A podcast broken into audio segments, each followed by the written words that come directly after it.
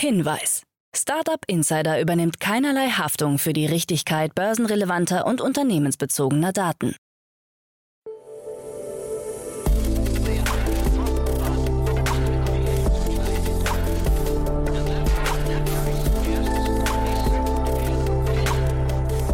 Startup Insider Daily.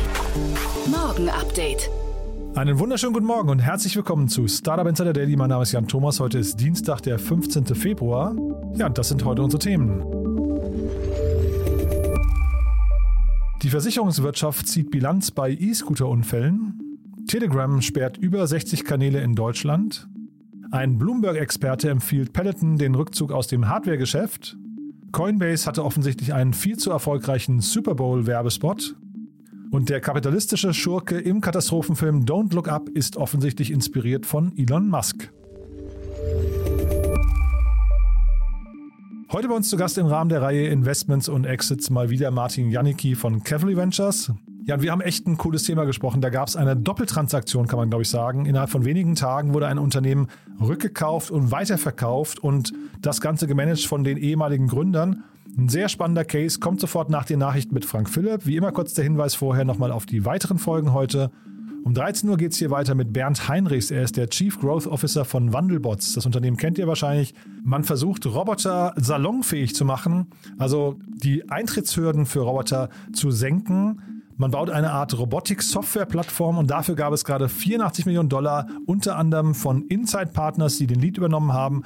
Ein sehr spannender Case. Ich hatte es ja neulich schon mal mit Jenny Dreier von Equity Ventures besprochen, die auch dort im Board sitzt. Das auf jeden Fall unser Gespräch nachher um 13 Uhr. Und dann um 16 Uhr geht es weiter mit unserer Reihe VC Talk. Wir begrüßen heute David Mayborg. Er ist Partner bei First Momentum Ventures, ein sehr, sehr spannender Frühphasenfonds, also Pre-Seed eigentlich kann man sagen die mit sehr kleinem Geld sehr effektiv umgehen und schon eine Reihe an tollen Investments getätigt haben. Viele davon kennt ihr auch hier aus dem Podcast, haben also ein sehr, sehr gutes Händchen bewiesen, sind sehr industrienah und ich finde sehr innovativ. Das ist, wie gesagt, unser Gespräch nachher um 16 Uhr. Das solltet ihr euch auf jeden Fall anhören, wenn ihr vielleicht demnächst mal einen Geldgeber sucht, der in einer ganz, ganz frühen Phase bei euch einsteigt. So, das nachher um 16 Uhr. Jetzt kommen noch kurz die Verbraucherhinweise. Dann geht's hier los mit den Nachrichten mit Frank Philipp und danach dann Martin Janicki von Cavalry Ventures. Startup Insider Daily. Nachrichten. Versicherungswirtschaft zieht Bilanz bei E-Scooter-Unfällen. Der Gesamtverband der deutschen Versicherungswirtschaft GDV hat Unfallstatistiken zur E-Scooter-Branche veröffentlicht. Demnach sind Elektro-Stehroller im Verkehr ähnlich unfallträchtig wie Mofas und Mopeds.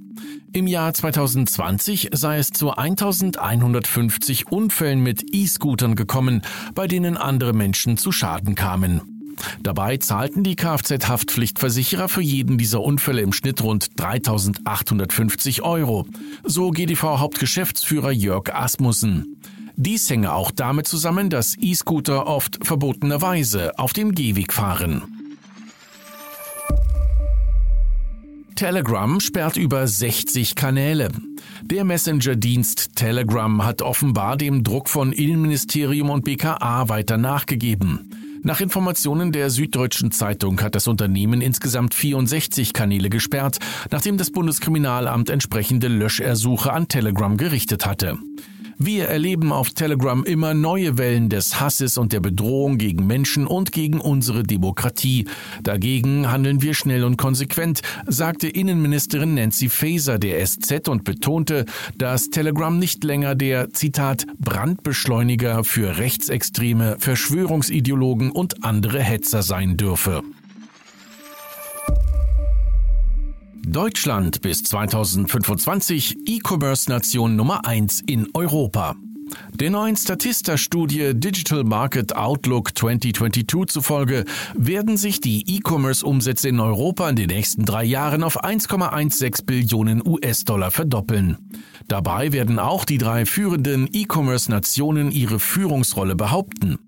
Derzeit liegt Ex-EU-Mitglied Großbritannien mit 21 Prozent vor Deutschland mit 19 Prozent Umsatzanteil, gefolgt von Frankreich mit 13 Prozent. Auf den weiteren Plätzen folgen Italien mit 6 Prozent sowie Russland und Spanien mit jeweils 5 Prozent. Der große Rest der europäischen Staaten sorgt gemeinsam für die verbleibenden 30 Prozent. NFT-Marktplatz Cent stellt Handel weitgehend ein. Da Fakes und Plagiate auf der Plattform stark zugenommen haben, hat Cent-Gründer Cameron Hajazy beschlossen, fast alle Transaktionen auf der NFT-Handelsplattform zu stoppen. In letzter Zeit haben wir in unserem Netzwerk beobachtet, dass Leute die Arbeiten anderer stehlen und sie mit Hilfe anderer Dienste neu fälschen. Wir glauben, dass es sich bei diesen Leuten um Bad Actors handelt, die sich nur deshalb bei Cent engagieren, um andere zum Kauf gefälschter Arbeiten zu verleiten. Wir dulden dieses Verhalten nicht. Ethisch, rechtlich und philosophisch widerspricht es unseren Werten und dem, wofür wir als Unternehmen stehen, heißt es in einer offiziellen Stellungnahme. Cent gehört zu den kleineren NFT-Marktplätzen und taucht trotz beachtlicher Transaktionsvolumen in den Rankings nicht auf. Gerüchte um Salesforce NFTs. Berichten des Nachrichtenmediums CNBC zufolge arbeitet der US-amerikanische Softwaregigant Salesforce an einer NFT-Cloud und eigenen NFT-Tools. Dies hätten die CEOs des Unternehmens Mark Benioff und Brett Taylor in einem Meeting verraten. CNBC bezieht sich auf mehrere anonyme Quellen, die an dem Meeting teilgenommen haben. So plane es Salesforce beispielsweise Künstlerinnen und Künstler zu ermöglichen, Inhalte zu minden und auf einem Marktplatz wie OpenSea zu verkaufen. Das entsprechende Tool sei bereits in Entwicklung. Coinbase mit zu erfolgreicher Super Bowl Werbung. Mehrere große Kryptounternehmen, darunter FTX, eToro, Crypto.com und Coinbase, haben während des vorgestern Nacht stattgefundenen Super Bowl 2022 Kryptowerbung geschaltet. Dabei war offensichtlich die Werbung von Coinbase so erfolgreich, dass die Plattform nur wenige Sekunden nach der Vorführung eines einzigen Werbespots abgestürzt ist. Dieser hatte einen einzigen QR-Code gezeigt, der über den Bildschirm hüpfte. Wer den digitalen Code scannte, konnte im Rahmen einer zeitgleich begrenzten Aktion kostenlose Bitcoins im Wert von 15 Dollar erhalten und auf eine Verlosung von 3 Millionen Dollar. Berichten zufolge kostete die 30-Sekunden-Werbung beim Super Bowl fast 6,5 Millionen Dollar. Bloomberg-Experte empfiehlt Peloton Rückzug aus Hardware-Geschäft. Als hätte der Sportgerätehersteller Peloton nicht schon genug Ärger. Jetzt empfiehlt auch noch Bloombergs Technikexperte Mark Gurman in seinem neuesten Power On Newsletter, dass Peloton sich am besten vollständig aus dem Hardware-Geschäft zurückziehen solle. Sein Ratschlag, Peloton sollte sich von der Hardware verabschieden und das Android der Fitnessbranche werden. Aus Gormans Sicht habe es Peloton weder zu Beginn noch am Ende der Corona-Pandemie geschafft, seine Produktion und Lieferkette auf den Kundenbedarf abzustimmen. Zunächst gab es zu wenig Geräte, dann zu viele. Andererseits verfüge Peloton über die offensichtlich beste Software und den besten Inhalt für Laufbänder und Heimtrainer. Aus seiner Sicht wäre der Königsweg daher, keine Fahrräder und Laufbänder zu produzieren und aufwendig zu vertreiben, sondern stattdessen die Inhalte und Kurse an andere Hersteller von Fitnessgeräten zu lizenzieren. Love Scamming verursacht Schaden in Höhe von 1,3 Milliarden Dollar. Die auf dem Streaming-Portal Netflix derzeit populäre Serie Der Tinder-Schwindler erzählt die Geschichte von Shimon Hayut, der mehrere Frauen über einen Zeitraum von einigen Jahren hinweg um rund 10 Millionen US-Dollar betrogen haben soll. Wie ein Bericht der US-Handelsbehörde FTC zeigt, funktionieren Betrügereien der sogenannten Love Scammer tatsächlich äußerst erfolgreich. In den vergangenen fünf Jahren wurden insgesamt 1,3 Milliarden Dollar erschwindelt, wobei 2021 mit gemeldeten Schäden in Höhe von 547 Millionen Dollar ein besonders erfolgreiches Jahr gewesen ist. Katastrophenfilm Don't Look Up, inspiriert von Elon Musk. Die Figur des Tech-Milliardärs Peter Isherwell im erfolgreichen Netflix-Film Don't Look Up basiert auf dem Vorbild des Tech-Milliardärs und Tesla-Gründers Elon Musk. Das sagte der Schauspieler Mark Rylance in einem Interview mit The Hollywood Reporter. Rylance spielt Isherwell und verkörpert einen kapitalistischen und profitorientierten Charakter. Ich habe mir all diese Typen angesehen, sagte Rylance und meint damit auch andere Tech-Milliardäre wie Jeff Bezos oder Mark Zuckerberg. Sie denken, sie tun Gutes. Da gibt es etwa diese Szene, in der er sich ärgert, dass die von Leonardo DiCaprio gespielte Figur behauptet, er sei nur ein Geschäftsmann. Diese Leute haben sehr hochmütige Vorstellungen darüber, was sie tun. Aus diesem Grunde sehe er Tech-Milliardäre auch kritisch bis gefährlich. Insider Daily. Kurznachrichten. Die Deutsche Bahn testet in einem Pilotprojekt bei der S-Bahn Stuttgart den Einsatz von künstlicher Intelligenz für effizientere Abläufe und pünktlichere Züge. Dabei sollen Algorithmen entscheiden, mit welcher Priorität Züge in Bahnhöfe einfahren. Das Pilotprojekt soll nun auf die S-Bahnen Rhein-Main und München ausgeweitet werden. Einer Umfrage im Auftrag des Digitalverbandes Bitkom zufolge würde sich eine Mehrheit von 54 Prozent der Befragten bei der Optimierung ihrer Altersvorsorge gerne von einer künstlichen Intelligenz beraten lassen, die automatisch und regelmäßig die persönliche Lebenssituation analysiert. Einer geleakten internen Mail zufolge möchte IBM ältere Mitarbeiterinnen und Mitarbeiter aus seiner Belegschaft aussortieren. Demnach fordert die Spitze des Unternehmens eine Verjüngung seiner Belegschaft, da die, Zitat, veraltete mütterliche Belegschaft keine Digital Native seien und daher eine echte Bedrohung für das Unternehmen. Die älteren Mitarbeiterinnen und Mitarbeiter werden in der E-Mail als Dino-Babys bezeichnet, die zu einer aussterbenden Spezies gehören. Markenanwalt Mike Candudis hat auf Twitter angekündigt, dass das US-amerikanische Unterwäschelabel Victoria's Secret am 8. Februar mehrere Anträge bei dem Marken- und Patentamt eingereicht habe. Demnach wolle sich das Unternehmen die Markenrechte an herunterladbaren virtuellen Gütern, Dienstleistungen von Einzelhandelsgeschäften und Unterhaltungsdiensten sichern. Ein Indiz dafür, dass Victoria's Secret demnächst auch Kleidungsstücke als NFTs und virtuelle Services anbieten werde. Und das waren die Startup Insider Daily Nachrichten vom Dienstag, den 15. Februar 2022. Startup Insider Daily. Investments und Exits. Ja, wie immer freue ich mich. Martin Janicki ist hier von Camry Ventures. Hallo Martin. Jan, hi, danke für die Einladung. Ja, freue mich sehr, dass du da bist und ich freue mich über das Thema, das wir heute besprechen. Das ist echt, echt genial, weil es so einen Seltenheitswert hat. Aber vielleicht, bevor wir darüber reden, wie immer mal kurz äh, dein, dein Pitch, in, dein Elevator-Pitch zu äh, Cavalry Ventures, wer ihr seid und wer sich vor allem bei euch melden darf. Ja, genau. Wir bei äh, Cavalry Ventures sind ein Pre-Seed- und Seed-Fonds aus Berlin. Äh, ich sage immer gerne, wir sind der erste VC im äh, Cap-Table eines vielversprechenden Startups, gelegentlich auch mal der, der zweite oder dritte, aber unser Ziel ist es eigentlich, der erste zu sein. Ähm, und wir suchen wirklich mehr digitale Geschäftsmodelle, äh, und, und möchten uns tollen irgendwie Gründungsteams anschließen, die mit einem Unique Insight wirklich eine, eine relevante Branche auf links krempeln wollen. Mhm. Und ähm, ihr habt ja wirklich eine Menge, Menge toller Unternehmen im Portfolio. Ich weiß nicht, das letzte, was ich von euch gesehen hatte, war Flip. Das war eine tolle, eine tolle Runde, muss ich sagen, ne? Ja, genau. Äh, hier auch liebe Grüße an, äh, nach Stuttgart an äh, Benedikt, Giacomo äh, und das Team. Flip ist zum Beispiel eins der Teams, mit dem wir seit etwas über zwei Jahren zusammenarbeiten. Ich glaube, andere, sage ich mal, größere oder bekanntere Startups aus, aus unserem Portfolio sind beispielsweise äh, Forto, MacMakler, Planradar oder Brighter. Hm. Und den Benedikt von Flip hatte ich gerade heute im Podcast, deswegen, also das ist, da schließt sich die Runde dann, ist doch eine kleine Welt, ne? Ähm, apropos kleine Welt, das ist vielleicht auch fast ein bisschen, ein bisschen eine Brücke, denn wir, wir reden über, über zumindest einen von außen betrachtet sehr klein, überschaubaren Kreis von Akteuren, würde ich mal sagen, die da was Besonderes auf den Weg gebracht haben, ne?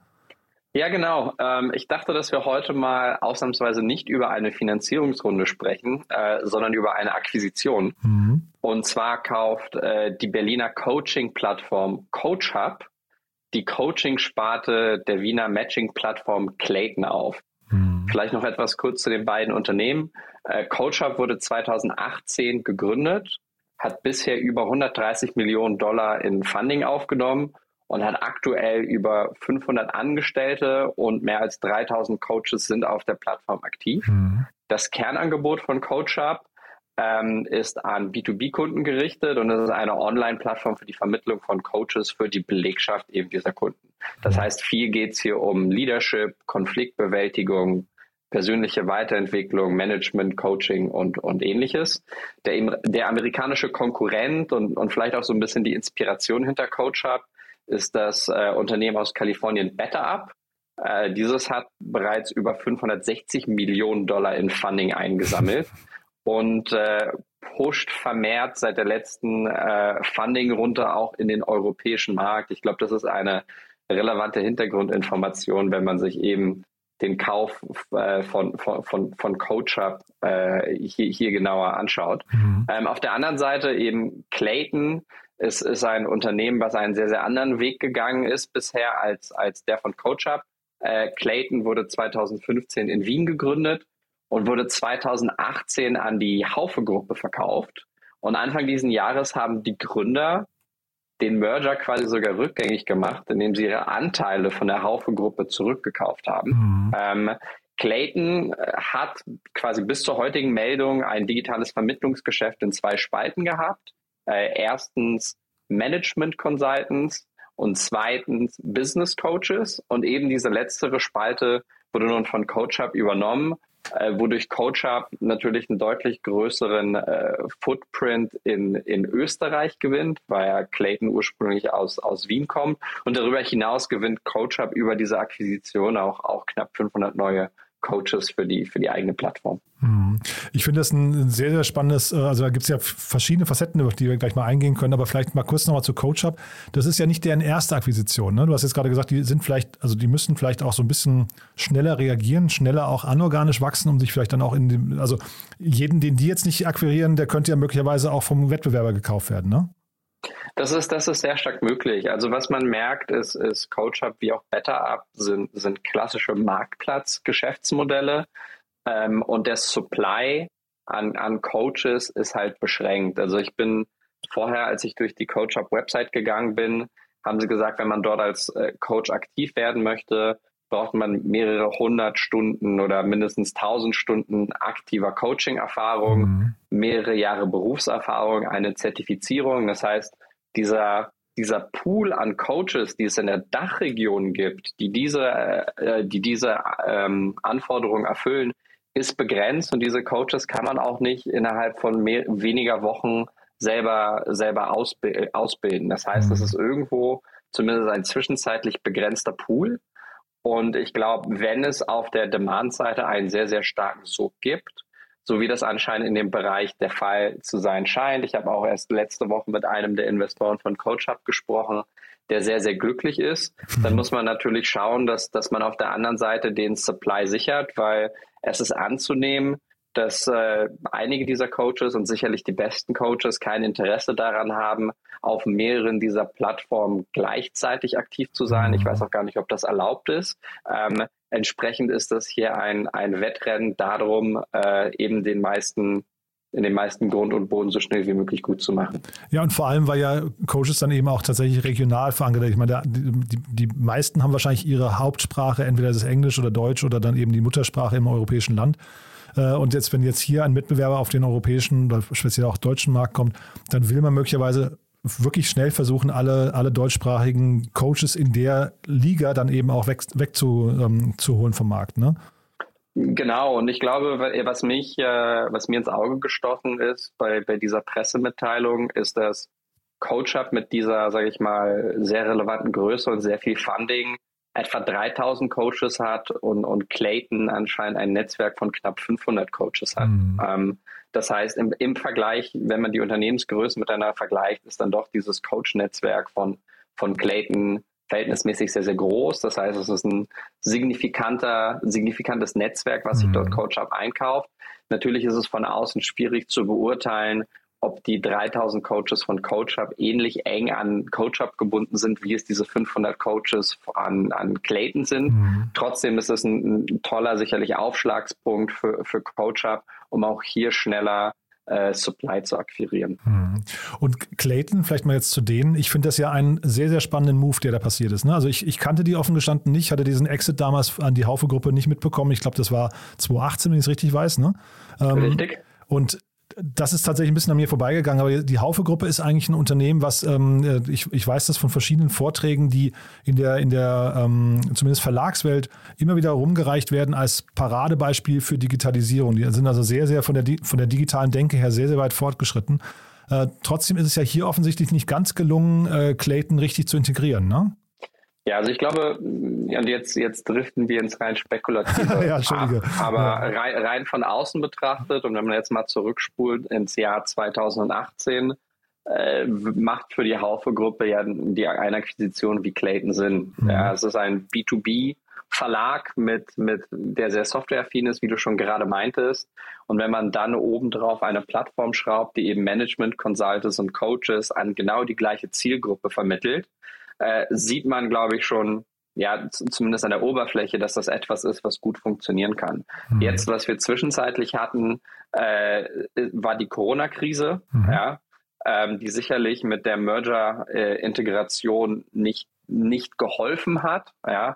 Und darüber hinaus, äh, ja, ist es, ist es, sage ich mal, auch nichts Ungewöhnliches, dass, dass die beiden Seiten nach einem Merger eben nicht das rausbekommen, was sie sich ursprünglich vorgestellt haben. Mhm. Äh, umso mehr finde ich eben den Schritt der Gründer, das Unternehmen wieder rauszukaufen, sehr, sehr gewagt und, und auch interessant. Äh, man sieht es halt eben nicht so häufig. Ne? Ich glaube, jetzt Wirecard, da gab es neulich äh, So One oder so hießen die, glaube ich. Jetzt bin ich mir nicht ganz sicher. Ähm, die, die ja logischerweise bei Wirecard halt eben auch nochmal ein Sonderfall ist. Aber man sieht es relativ selten, dass Gründer ein Unternehmen zurückkaufen und dann jetzt hier in dem konkreten Fall, was es dann so doppelt spannend macht, finde ich, dann kurz darauf einen Teil des Unternehmens weiterverkaufen.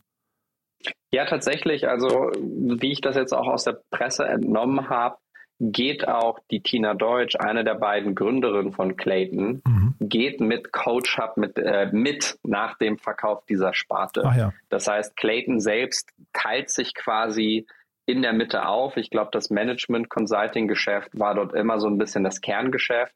Die ursprüngliche Idee, glaube ich, sehr starke Synergien aus diesen zwei äh, Verticals innerhalb von Clayton zu hebeln hat, glaube ich, weniger gut funktioniert. Das sind natürlich zwei sehr unterschiedliche Leistungen. Coaching kann man wahrscheinlich ganz gut in einem höheren Volumen auch über Software- und Videotelefonie äh, abwickeln, während Management Consulting tatsächlich ja, Projek Pro Projekte sind im sechs-, siebenstelligen Bereich, die über Wochen vor Ort gemacht werden. Und da ist die mhm. Delivery natürlich eine, eine ganz, ganz andere. Entsprechend kann ich verstehen, dass, dass man hier vielleicht zwei Unternehmen hatte, die unter einer Marke aber eigentlich sehr geteilt äh, nebeneinander gewachsen sind. Und, mhm. und hier, glaube ich, hat, muss man auch ehrlich sagen, wenn man ein, ein Better-Up hat, was in den, in den Markt pusht, wenn man ein Coach-Up hat, was Landgrab betreibt, glaube ich, würde es auch, wäre es sonst auch schwierig für die, die Coaching-Sparte von, von Clayton, die ja auch einen softwaregetriebenen Ansatz verfolgt, mhm. äh, alleinständig äh, weiter wirklich zu wachsen. Ja, mhm. weil der Markt halt eben von, von größeren Playern überrollt wird. Von daher macht auch eben dieser, dieser Verkauf timingtechnisch wirklich ja, von außen betrachtet sehr viel Sinn. Ja, ich will dir jetzt nicht zu viel Spekulationen ähm, abbringen, Martin, weil ich weiß es ist natürlich, also A, das ist nicht dein Ding, aber äh, B, vor allem ist es natürlich jetzt hier auch, wir, wir kennen das, wir kennen zu wenig Insights. Nur trotzdem ist der Fall so spannend, finde ich. Also ich finde, wie gesagt, erstmal der Punkt, da, kauf, da kaufen zwei Gründer das Unternehmen zurück und nehmen dann einen Teil des Unternehmens und verkaufen ihn weiter. Und die, die Gründer waren ja im Unternehmen äh, die ganze Zeit bei der Haufe-Gruppe und haben wahrscheinlich auch spannende Insights, waren dann vielleicht eben so ein bisschen unzufrieden mit der Integration oder aus den genannten Gründen gerade. Ähm, aber wie würdest du sowas vorbereiten? Würdest du in dem Fall mit allen Beteiligten transparent reden und würdest sagen, das ist ein Plan, den haben wir, A, liebe Haufe-Gruppe und B, liebe, äh, lieber Coach, äh, Coaching Hub? Oder würdest du sagen, das ist eine Sache, die macht man erstmal für sich im stillen Kämmerlein und hofft dann darauf, dass so, ein, so, ein, so eine Coach Hub, äh, ähm, was nicht, so, so ein Angebot auch auf den Tisch kommt?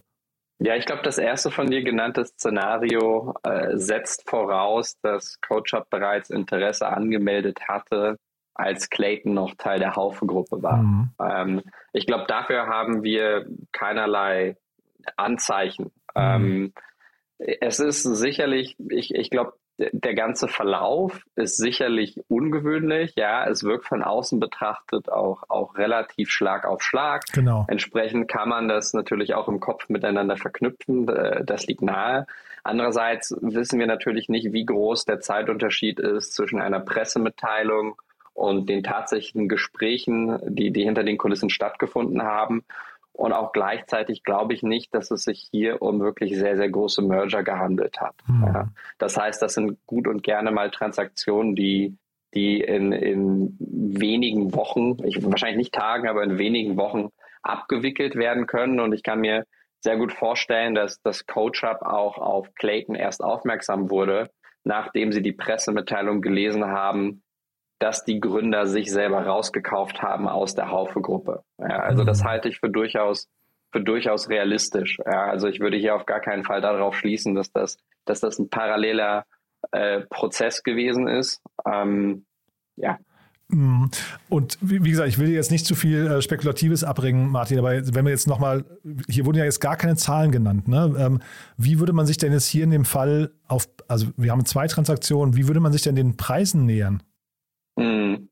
Ja, das ist sehr interessant. Ähm, ich glaube auch hier ähm, kann man vielleicht schauen, ich meine, was, was möchte effektiv Coach Hub von, von Clayton haben? Ähm, es geht, glaube ich, in erster Linie um das, um das Netzwerk der, der Coaches. Ich glaube nicht, dass sie großartig interessiert sind an der Software, die Clayton hm. liefert. Ähm, sind sicherlich auch interessiert an der Tina Deutsch, die eben auch rübergeht zu Coach Hub.